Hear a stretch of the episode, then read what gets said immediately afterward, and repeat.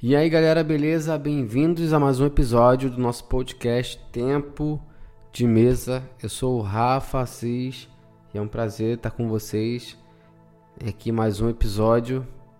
Vamos lá, hoje nós vamos falar um pouco, né? Um assunto muito profundo, mas hoje nós vamos falar um pouco sobre riqueza, pobreza e prosperidade, né?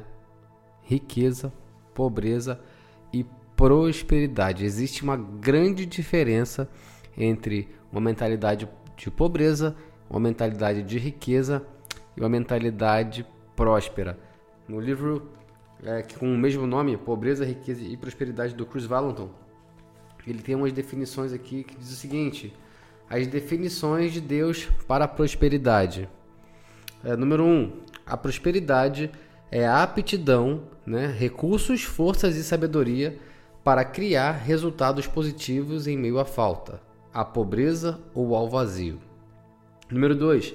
A prosperidade é luz na escuridão, cura para a doença, abundância na pobreza, completude na falta, benevolência na escuridão, é, na obscuridade, amor para os não amados, beleza entre as cinzas e vencedores entre vítimas. Número 3. Prosperidade é uma atitude de eu posso fazer, a mentalidade de mais que o necessário. É um sistema de crença de que nada é impossível. Número 4. A prosperidade é generosidade radical, compaixão extraordinária, doação sacrificial e profunda humildade. E número 5, a prosperidade é sempre grata e nunca invejosa. Ela não se vangloria, mas celebra os outros e olha para o futuro. Com esse começo desse livro, nós vamos é, começar aqui a entrar nessa, nessa diferença de pensamento ou mentalidade de pobreza, mentalidade de riqueza e mentalidade próspera, né? A mentalidade trazendo aqui um exemplo, um paralelo, né, do que é a mentalidade de pobreza, riqueza e próspera. Nós podemos usar é, o exemplo do povo, né, povo hebreu, quando estava no Egito, escravo do Egito. Quando eles eram escravos do Egito, é, nunca era o suficiente. Nunca era suficiente. Então a mentalidade de pobreza nunca é o suficiente. Você nunca, nunca é, nunca tem o suficiente, né? Na mentalidade de pobreza, a mentalidade de pobreza você sempre pensa no que você ainda não tem, nas coisas que você não possui. A mentalidade de riqueza sempre pensa naquilo que o dinheiro dela pode comprar, no que ela pode obter. E a mentalidade próspera, ela sempre vai pensar em projetos, em como ela pode melhorar o mundo, em como ela pode abençoar a vida de pessoas e como ela pode derramar o reino de Deus através dos recursos que ela tem. Aqui é, tem um, uma parte que eu gostaria de ler aqui né, desse, desse livro dele que fala o seguinte: porque todos, é, porque todos os cristãos deveriam ser prósperos, não ricos. Porque todos os cristãos deveriam ser prósperos, não ricos. Fala assim: a ideia de que todo cristão deveria ser próspero parece, na melhor das hipóteses, ofensiva, arrogante e orgulhosa, e na pior delas, ignorante, exagerada e enganadora. Ainda assim, ela é totalmente verdadeira o tempo todo.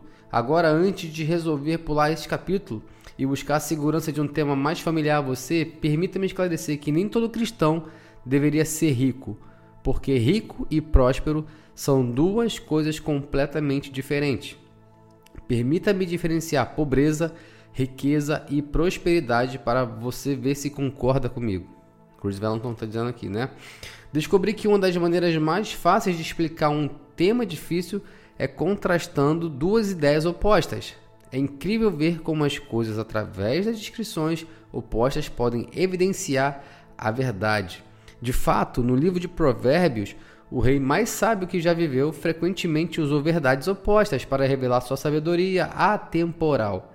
Aqui estão alguns exemplos dos escritos de Salomão. Provérbios capítulo 10, versículo 2 no, na NVI diz assim: O tesouro de origem desonesta não serve para nada, mas a retidão livra da morte.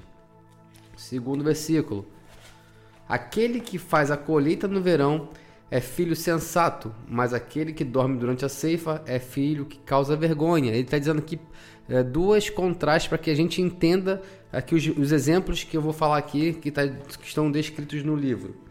Fala assim: ah, agora permita-me mostrar a diferença entre pessoas que trabalham com a mentalidade de prosperidade e pessoas que focam na mentalidade de pobreza, contrastando essas duas perspectivas.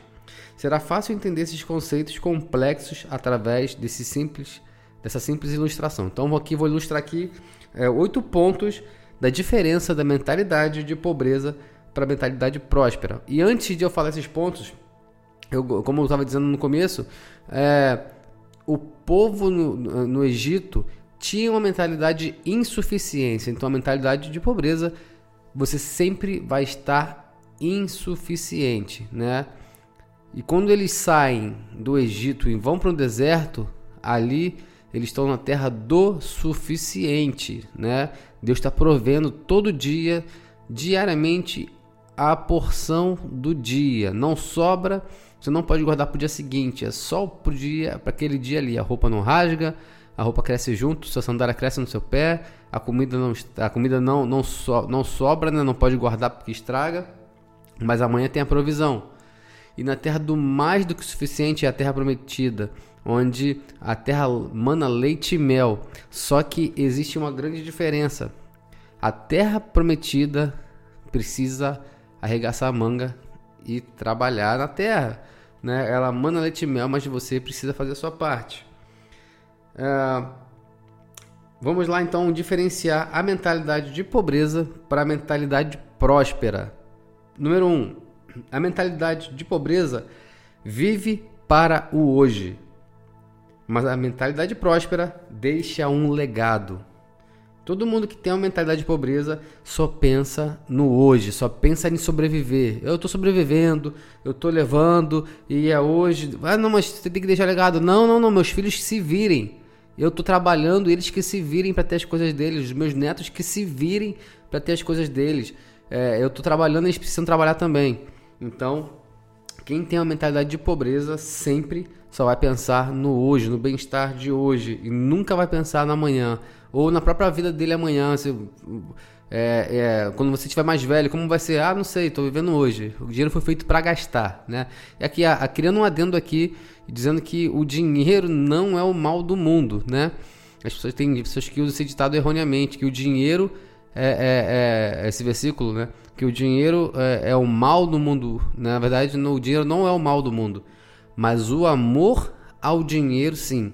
Jesus compara o amor ao dinheiro. A única coisa que Jesus compara como um, um, outro Deus que as pessoas podem adorar ali, se perder e começar a adorar, né? Tirando Jesus do seu lugar de divindade ali, colocando outro Deus e trazendo adoração para ele, é o dinheiro.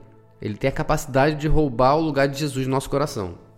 Então, é, é, é um assunto muito, muito delicado e nós precisamos ter muito cuidado para não é, sermos é, usados pelas coisas que temos. Né? Nós, pela mentalidade próspera, você tem coisas, né? Na mentalidade de pobreza, as coisas têm você. Número 2. A pobreza vê em cada oportunidade um problema, mas a prosperidade vê em cada problema uma oportunidade. Você já deve ter conhecido uma pessoa que olha para uma oportunidade e ela reclama, ela só vê problema. Não, cara, ó, te arrumei um emprego e, e só que tem o seguinte, é, é 4 horas da manhã, você precisa estar tá lá. A pessoa estava desempregada, cheia de filho para sustentar, cheia de conta atrasada. Deus mandou uma porta para ela e ela falou o quê? Cara, 4 horas da manhã, tem que pegar três ônibus. Ela começa a criar problemas. Quando na verdade quem tem a mentalidade próspera vai olhar para aquele trabalho e vai falar: Nossa, obrigado, Senhor. Tem uma oportunidade aqui, 4 horas da manhã, não tem problema. Três ônibus, melhor, não tem problema. É bom que eu passo mais tempo lendo, dentro do ônibus sentado, vou lendo mais a Bíblia, vou lendo livro, vou ouvindo podcast do Rafa, eu vou ouvindo outras coisas aqui, vou, vou crescendo. Então, toda vez que você é, tem uma mentalidade próspera, você sempre vai ver uma oportunidade ao invés de um problema. Número 3. A pobreza se sente digna de prerrogativas, enquanto que a prosperidade se sente cheia de poder. Né? A pobreza ela sempre acha que ela é digna de prerrogativas, ela sempre é digna de atenção. Ela sempre. A pobreza ela gosta de companhia. Né? Pode ver uma pessoa. Quando eu falo de pobreza, eu não estou falando de situação financeira, mas de uma mentalidade, de um espírito, uma forma de pensar e de ver o mundo. Tá? É, você vê que pessoas que, que vivem na miséria mental, pessoas que vivem derrotadas, com pensamentos pessimistas, sempre estão rodeadas de pessoas assim também. E se você não ficar atento, quando você percebe, você está resmungando, é, é, reclamando também, né? Junto de alguém. Alguém está falando, não, tá difícil, né? Você não, não é verdade, tá ruim, tá, tá, tá difícil, tá difícil, tá ruim, tá complicado. Sempre vai estar tá reclamando, sempre tem prerrogativa ali, né? E a prosperidade, ela sempre se, se sente cheia de poder. Número 4. A pobreza teme o futuro, mas a prosperidade faz história. Número 5. A pobreza culpa outros por sua condição, mas a prosperidade se responsabiliza por coisas que não são sua culpa. Vou repetir isso aqui que isso aqui é legal. A pobreza culpa sempre outros por suas condições. Já viu pessoas que reclamam: ah, isso aconteceu comigo por causa do ciclone de tal. Eu estou nessa, nessa dificuldade por causa do meu chefe, por causa do meu gerente, por causa do meu líder, por causa de, disso, por causa do meu pai, da minha mãe, do meu filho. A, sempre está responsabilizando outra pessoa. A prosperidade, a prosperidade se responsabiliza por coisas que não são sua culpa. É a mentalidade de pessoas poderosas e pessoas impotentes, né? É, a pobreza sempre pergunta: o que você vai fazer por mim? A prosperidade pergunta: em que vale a pena investir? Ou gastar o meu tempo, a minha atenção, a minha energia? Quem tem mentalidade de pobreza sempre está esperando alguém fazer alguma coisa por ela. Governo, igreja, é, pessoas bem-sucedidas, ela sempre quer ser ajudada de alguma forma por alguém. Ela sempre está pensando: o que, que você pode fazer por mim? Número 7. A pobreza anda com outros descontentes para validar suas acusações, mas a prosperidade se cerca de influenciadores poderosos. Isso aqui é que incrível, eu acabei de falar sobre isso, né, que a pobreza ela sempre vai andar com pessoas descontentes, como acabei de falar num, num ponto aqui acima. Sempre que alguém é reclamona, vai andar com pessoas reclamonas. Ela sempre vai atrair esse tipo de pessoas. Se você tem andado com pessoas reclamonas, pessoas que só pensam é, de forma negativa, comece a pensar ou comece a prestar atenção na sua forma de falar. Veja se você também não tem sido uma pessoa que tem reclamado, só tem murmurado, ao invés de ter uma mentalidade próspera. Se você tiver esse tipo de mentalidade, pare agora, peça perdão ao Senhor, quebre isso na sua vida agora e mude a sua forma de pensar, renove a sua mente. É, e, e, e falam que a mente próspera se cerca de influenciadores poderosos. Hoje em dia é chamado de mastermind, né? Quando você senta com pessoas numa mesa ou num lugar, ou numa mentoria, ou em qualquer outro lugar, que você vai aprender. Quando você está cheio de pessoas que têm o mesmo pensamento de vencer igual você, isso faz você ir além. Sente em mesas de pessoas que façam você ir além. Existe um, um, um ditado que diz que nós, nós somos a, a, a média das cinco pessoas que nós andamos. Não quer dizer que nós não vamos andar com pessoas que nós amamos, que às vezes não, não tá nem aí pro futuro dela, que a gente não, não vai, vai abrir mão das nossas amizades. Não é isso. Mas é que você precisa ser intencional nas mesas que você senta.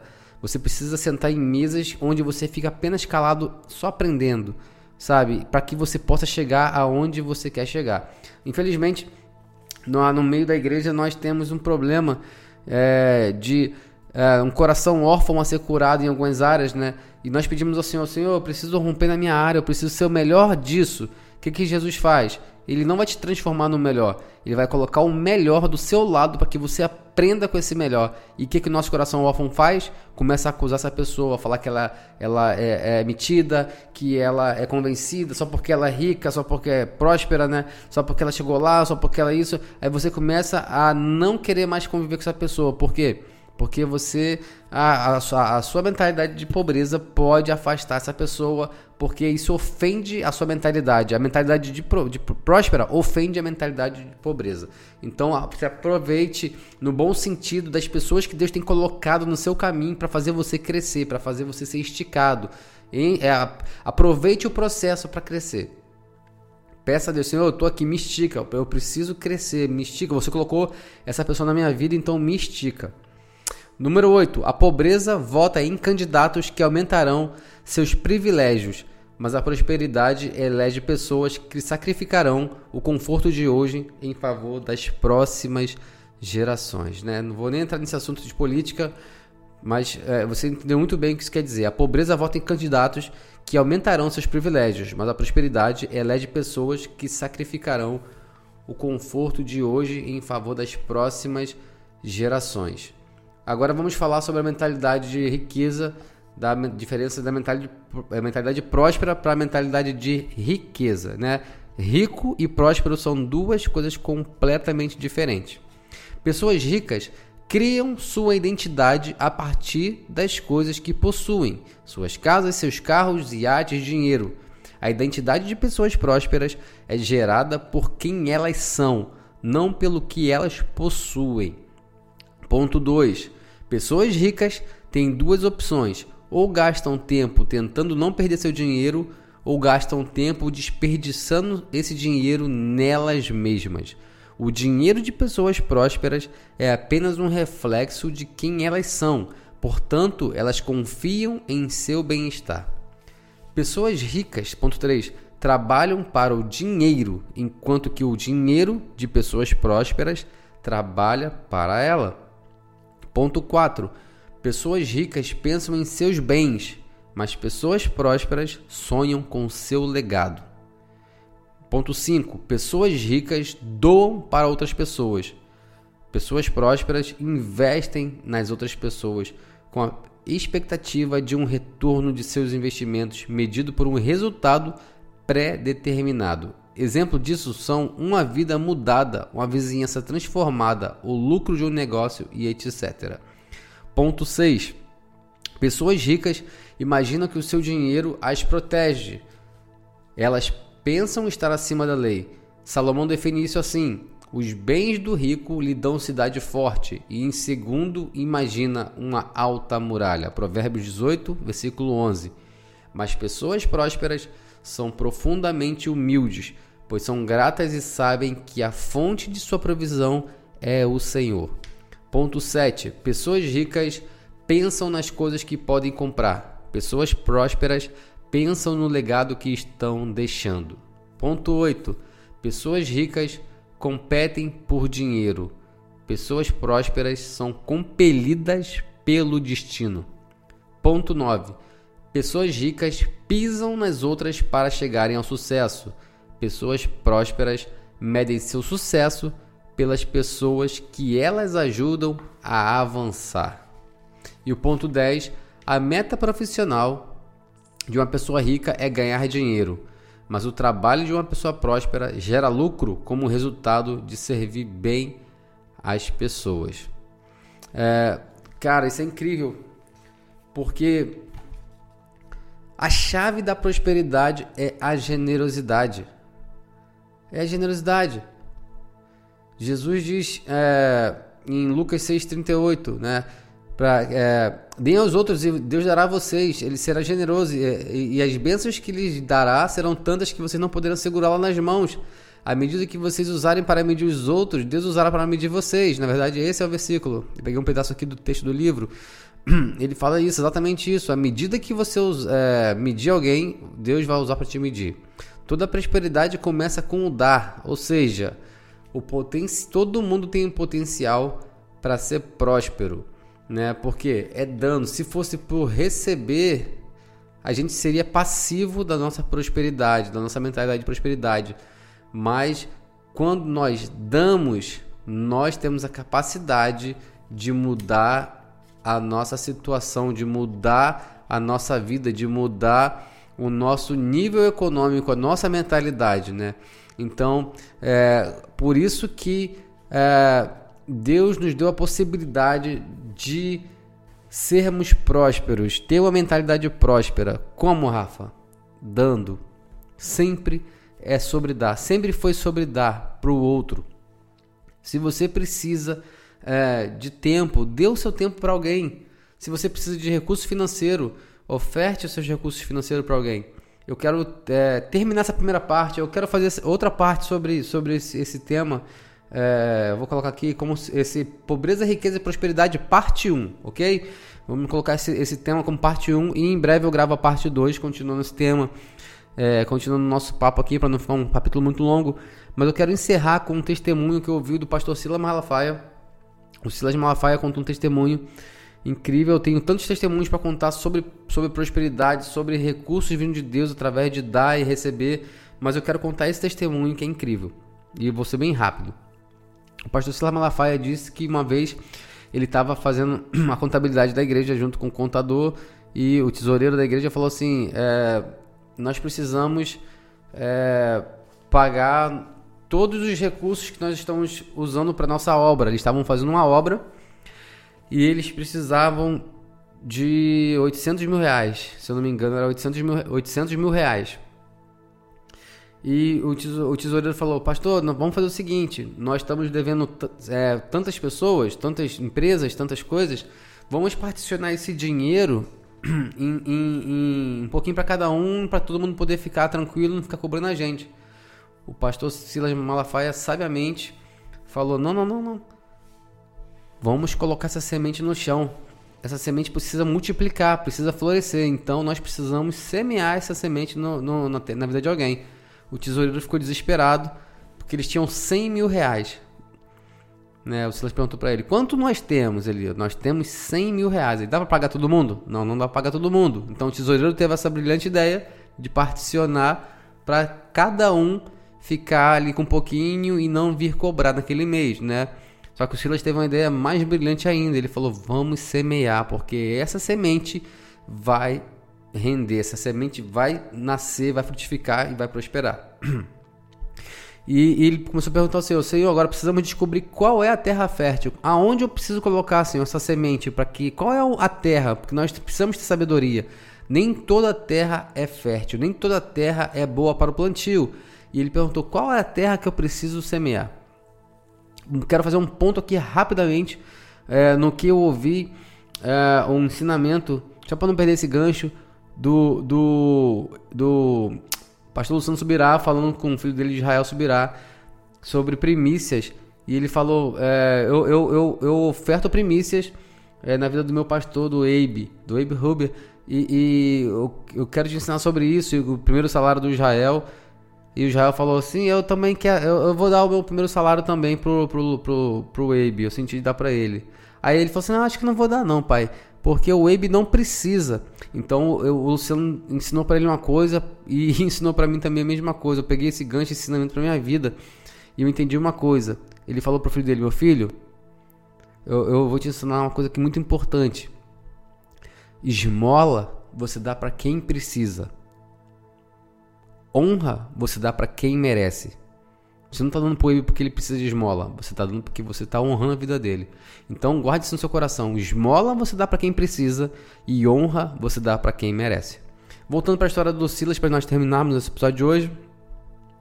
E ele falou assim: Onde é que é essa terra fértil, Senhor? E o Senhor falou para ele: Sabe aquele pastor da tem uma igreja na sua rua, da sua, da sua igreja, que detesta você? Ele, meu Deus, sei. Então, é na vida dele que você vai semear. E ele falou: Tem certeza? Ele, né? Sim, sim, na vida dele. Pega esses 100 mil dá na vida, dá na vida dele. E ele convidou esse pastor para estar com ele. E o pastor falou: Ah, eu vou aí. Sei aquele jogo duro, né? Porque não gostava muito do Silas. E foi lá encontrar com ele. E o Silas falou assim: Olha, o Senhor mandou eu te dar isso aqui. O pastor perguntou, sim, sabe, aquele jeito bruto, assim, o, o envelope que estava na mão do Silas, assim. Quando ele olhou, ele começou a chorar, chorar, chorar e chorar. Ele falou: Cara, você não está entendendo. Esse valor é exatamente o valor que nós precisamos para terminar a obra da nossa igreja. Nós precisamos de 100 mil reais para terminar a obra da nossa igreja. Hoje eles são amigos. É, isso rompeu uma barreira também na vida dele. E o Silas falou assim: Ó, oh, tá semeado, agora vou esperar a colheita. É, dois dias depois, um membro da igreja do pastor Silas ligou para ele e falou: Pastor, eu preciso que você, você ore por mim. Tem algum dia que você possa me encontrar, eu posso ir aí. Aí o pastor Silas Malafaia falou assim: Ah, semana que vem, na minha agenda, viu a agenda dele, tinha uma vaga na semana, na semana seguinte para ele poder ter um tempo com ele ali no gabinete. E ele foi lá encontrar com ele e lá vem esse rapaz com duas malas assim ele na cabeça dele, o Silas falando na minha cabeça, imaginando esse rapaz é, sempre me pede para orar para viajar, porque ele tem, uma, ele tem várias empresas no, no, no, mundo todo.